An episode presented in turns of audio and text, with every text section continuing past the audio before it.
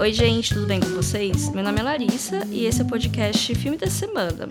Hoje eu vim aqui fazer umas preliminares hum, da próxima temporada de premiações. Mais especificamente, eu vim falar de alguns filmes que eu acabei assistindo esse ano e que podem aparecer na corrida do Oscar e outros prêmios que vão ter.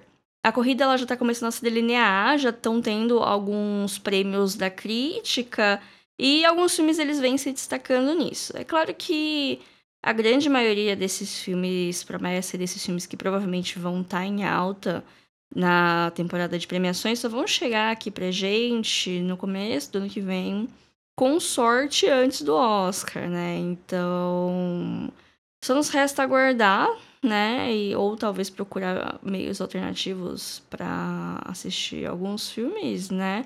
Mas tem alguns filmes que já estão disponíveis, todos que eu vou falar aqui hoje, eles já estão disponíveis em algum lugar de forma legal e eles podem aparecer, né? Eu vou falar eles mais ou menos em ordem dos menos prováveis para os mais prováveis. E esse vai ser o episódio de hoje, vamos lá.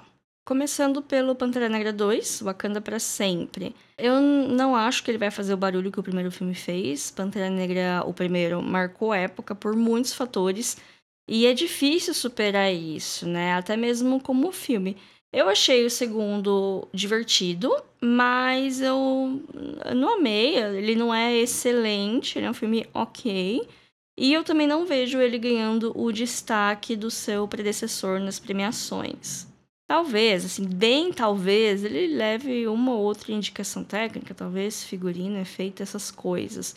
Eu tô vendo um pessoal cantando a bola da campanha da Angela Bassett pra atriz coadjuvante, mas eu acho que as categorias de atuação já estão um pouquinho disputadas nessa altura do jeito que já estão. Tipo, ela tá bem no filme. É a melhor atuação do filme, mas o Oscar não premia necessariamente o melhor dos melhores, né? Tem muitos fatores envolvidos e as categorias de atuação elas já estão bastante disputadas. O Pantera Negra 2 ele tá nos cinemas, né, no momento dessa gravação, é capaz dele ficar lá até dezembro, até o Natal, talvez Avatar expulse ele. E depois ele chega no Disney Plus no ano que vem, provavelmente. Outro filme que eu vejo com chances moderadas em algumas categorias é A Mulher Rei. Esse é um filme que com certeza chega no meu top 10 do ano, eu gostei muito. É um épico de ação e a academia costuma gostar de épicos, né? Com a diferença que aqui ele é protagonizado por mulheres negras, né? O que faz ele meio que ficar na caixinha da representatividade. E aí ele acaba, entre aspas, disputando indicações com outros filmes de mesma representatividade, talvez o Pantera Negra, né? Eu não tô falando que isso é certo, nem que eu apoio isso, mas a gente sabe que é como as coisas costumam acontecer. A academia costuma pegar um filme que preenche algumas cotas diferenciadas e adota ele como o filme diverso da vez para provar que eles estão abraçando a diversidade. Agora, dois filmes com diversidade, aí já é demais, né? E assim, se a gente for pensar que talvez Mulher Rei e Pantera Negra estejam disputando para ter um espacinho ali na cota diversidade, eu acho a Mulher Rei melhor que Pantera Negra. É um filme único, que você não precisa ter assistido outro ou outros para entender. Ele é bem feito. O roteiro pode não ser um primor, mas ele funciona. E é legal. A Viola Davis pode até conseguir beliscar uma indicação de atriz coadjuvante. É, coadjuvante, gente. Ela não é a protagonista da história. Por mais que todos os pôsteres e materiais de divulgação usem a imagem dela. E também eu acho que talvez ela teria mais chance de estrategicamente como atriz coadjuvante do que como atriz principal, porque a corrida já tá bem movimentada assim entre umas duas candidatas, duas ou três candidatas na categoria de atriz principal, né? A Mulher Rei, ela já chegou na biblioteca de aluguéis digitais, acho que tá no Prime Video, talvez seja em outros lugares também, mas para aluguel. Em streaming ainda não que eu saiba. Red Crescer é uma fera com certeza vai ser indicado para melhor animação. Os filmes da Disney Pixar sempre são, eles sempre estão lá. É capaz de Lightyear também levar uma indicação, mas se for entre um ou outro, eu acho que Red tem mais chance. E assim, por mais que eu tenha gostado do filme, do Red, né? Lightyear eu não gostei tanto, achei meio mais ou menos. Mas a minha torcida para a categoria é um filme que eu nem assisti ainda. Se me perguntarem agora, eu aposto na vitória do Pinóquio do Guilherme Del Toro. Por favor, não confundam com aquele live action pavoroso da Disney que saiu no meio do ano. O filme do Del Toro vai sair com o seu original Netflix e chega no streaming em dezembro. Eu mal posso esperar. Eu sigo ele no Twitter e só se fala disso o tempo todo. Ele tá retweetando um monte de crítica, um monte de gente que viu porque lá na gringa já saiu no cinema. Aqui no Brasil talvez saia no cinema em algumas salas específicas, provavelmente só São Paulo, mas chega na Netflix no final do ano. E assim, a crítica tá abraçando muito o filme, só vejo elogios. E tô muito ansiosa porque eu sou muito fã do diretor.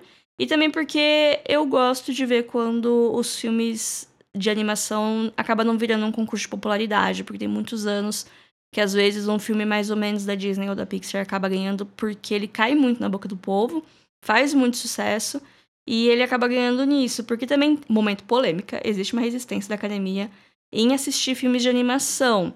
Principalmente animação adulta. Animação adulta nunca tem chance nenhuma porque a turma não assiste, sabe? Então, quando tem uma animação ou outra que faz um, um burburinho grande entre a crítica, ele acaba chamando atenção e as pessoas acabam assistindo por curiosidade. E aí tem a chance de um filme diferenciado ganhar. Assim como o Homem-Aranha no Aranha Verso ganhou alguns anos atrás. Ou em outros contextos de críticas menos favoráveis, esse filme nem estaria ali na lista, sabe?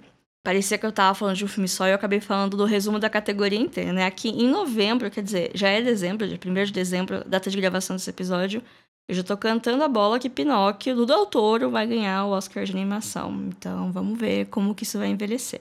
E será que vamos ter Brasil no Oscar? Todo ano tem um comitê que escolhe o filme que vai ser o representante do país na corrida de filme estrangeiro, ou filme internacional, como é o nome agora da categoria. E é a única categoria de todas que tem essa pré-seleção. Cada país manda um concorrente, cada país escolhe o seu método de escolha, né? Escolhe um país e manda para academia. E os critérios de elegibilidade são um pouquinho diferentes, né? Todo filme que concorre ao Oscar, ele precisa passar no cinema pelo menos algumas semanas em algumas cidades específicas durante o ano de 2022, né? O ano anterior à premiação. E para filme estrangeiro, ele precisa estrear comercialmente no seu país de origem. Mas ter uma distribuição decente nos Estados Unidos ajuda a fazer campanha. Porque, ou não, Oscar é campanha, né? Aqui tô falando só do Oscar. Precisa ter campanha e as pessoas precisam ter assistido o filme, né? Então, fazer burburinho em festival ajuda. Já ter um nome, ter um diretor de nome ajuda. E ter uma distribuição decente também ajuda. Então, né, como eu tava falando, cada país manda um filme, aí eles fazem o que eles chamam de uma short list, que é como se fossem os semifinalistas, e dessa lista vai sair os cinco indicados, e desses indicados vai sair o vencedor. A shortlist sai no dia 21 de dezembro e eu já tô ansiosa porque eu amei o representante do Brasil, que é Marte 1. Eu tive o privilégio de assistir ele numa cabine de imprensa e, gente, ele é muito, muito bom.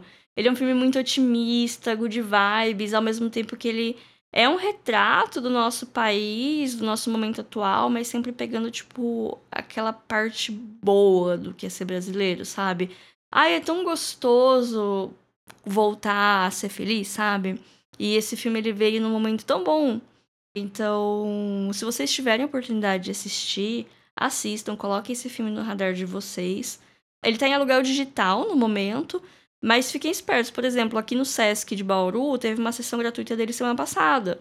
Então, às vezes, pode ter na cidade de vocês, ou em algum festival, ou em algum evento assim específico. Esse filme pode estar passando. Mas assim, é, confesso que Marte 1 é meio que o azarão né, dessa temporada, porque tem muitos outros filmes que se destacaram muito mais em outros festivais e com nomes muito maiores que podem vir aí, né? Tem muitos figurões competindo. Tem o filme novo do Inárrito, o Bardo, representando o México. Tem o filme novo do Park Chan-wook, o Decisão de Partir.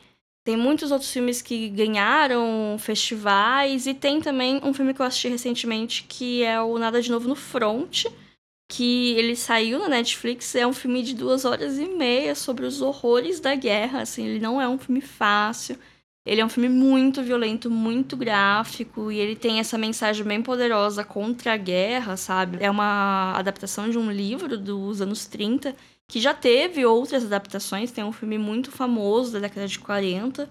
E essa é uma nova adaptação, é um filme alemão, né? Ele é o candidato alemão para o Oscar, é um filme que está vindo muito forte, né? principalmente dada a conjectura da geopolítica europeia atual, né?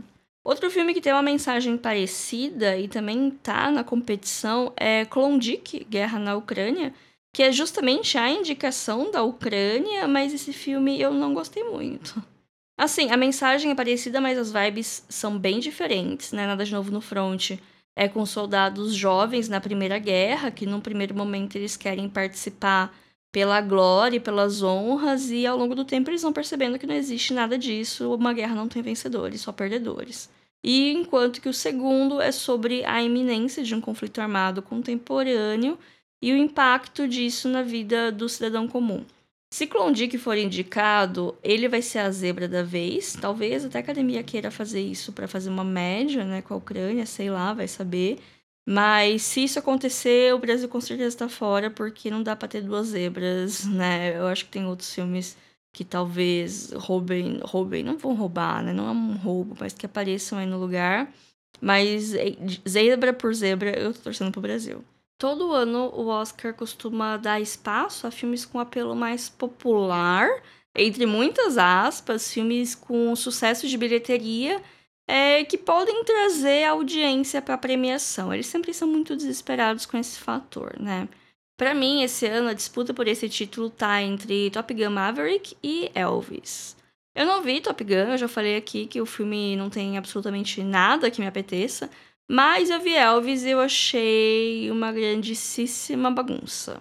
Tipo, tem umas cenas legais, é, eu gosto da direção frenética do Baz Luhrmann, mas eu não gostei do foco do roteiro no agente do Elvis, o personagem do Tom Hanks, do que, né, do nosso suposto protagonista, porque eu saí do filme sem saber quem é o Elvis, não tem nenhuma cena intimista dele, ele é um boneco com pouca vontade própria e manipulado por todo mundo ao redor dele, quer dizer, pelo Tom Hanks, né?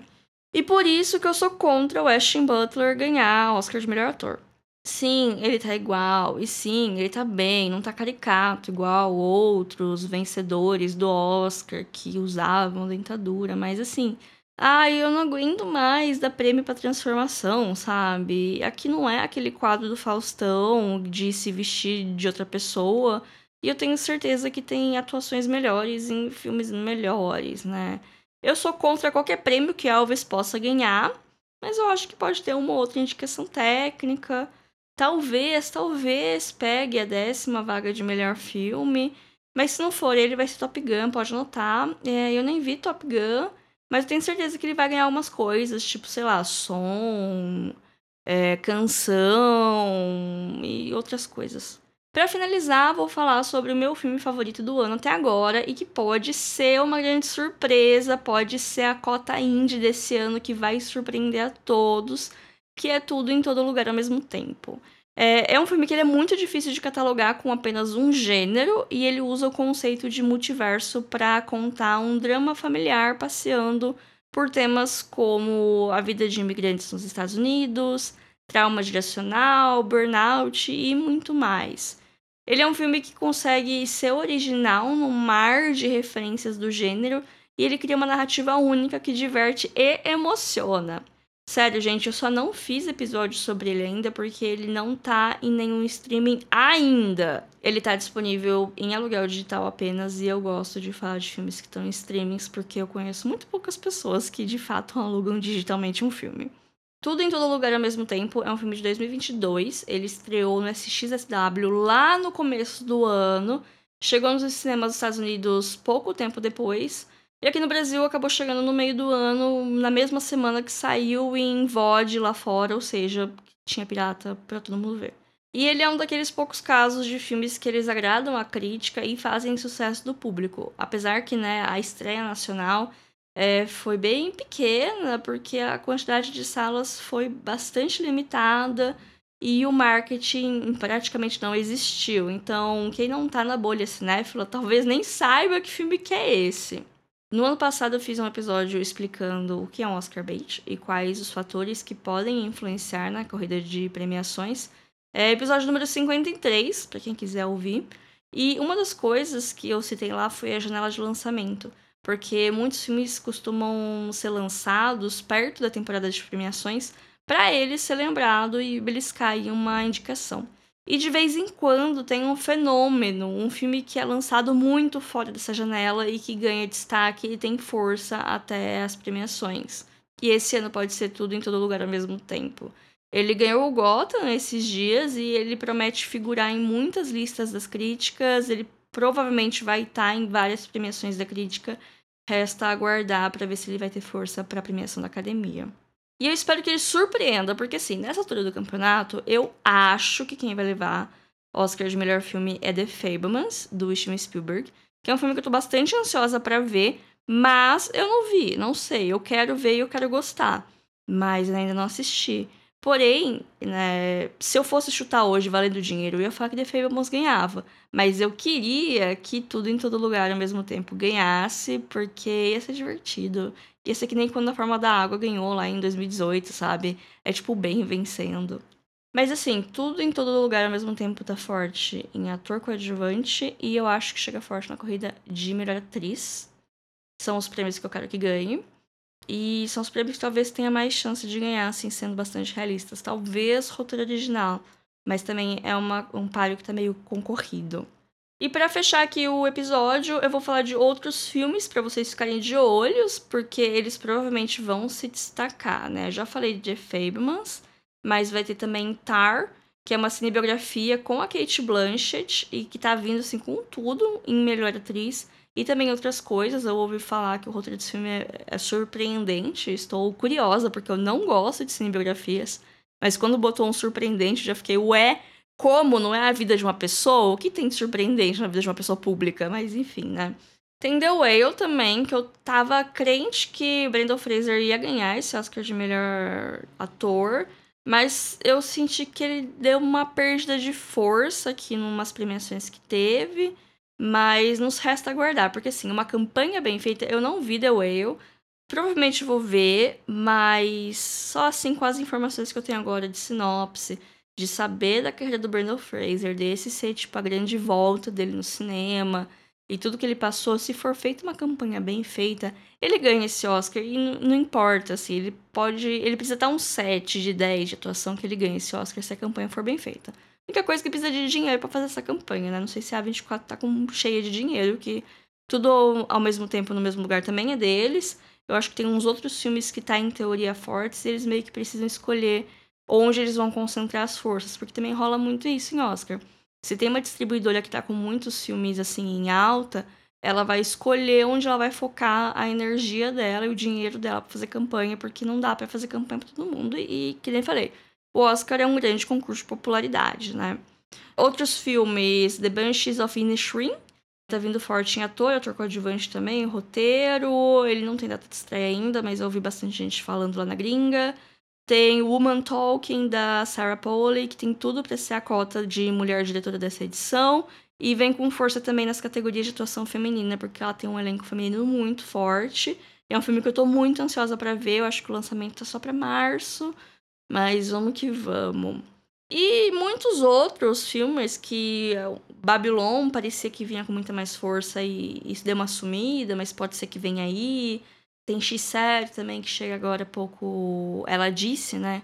Vai chegar em breve aqui nos cinemas brasileiros. Lá fora tá. Eu não sei como tá lá fora, mas também é um nome forte.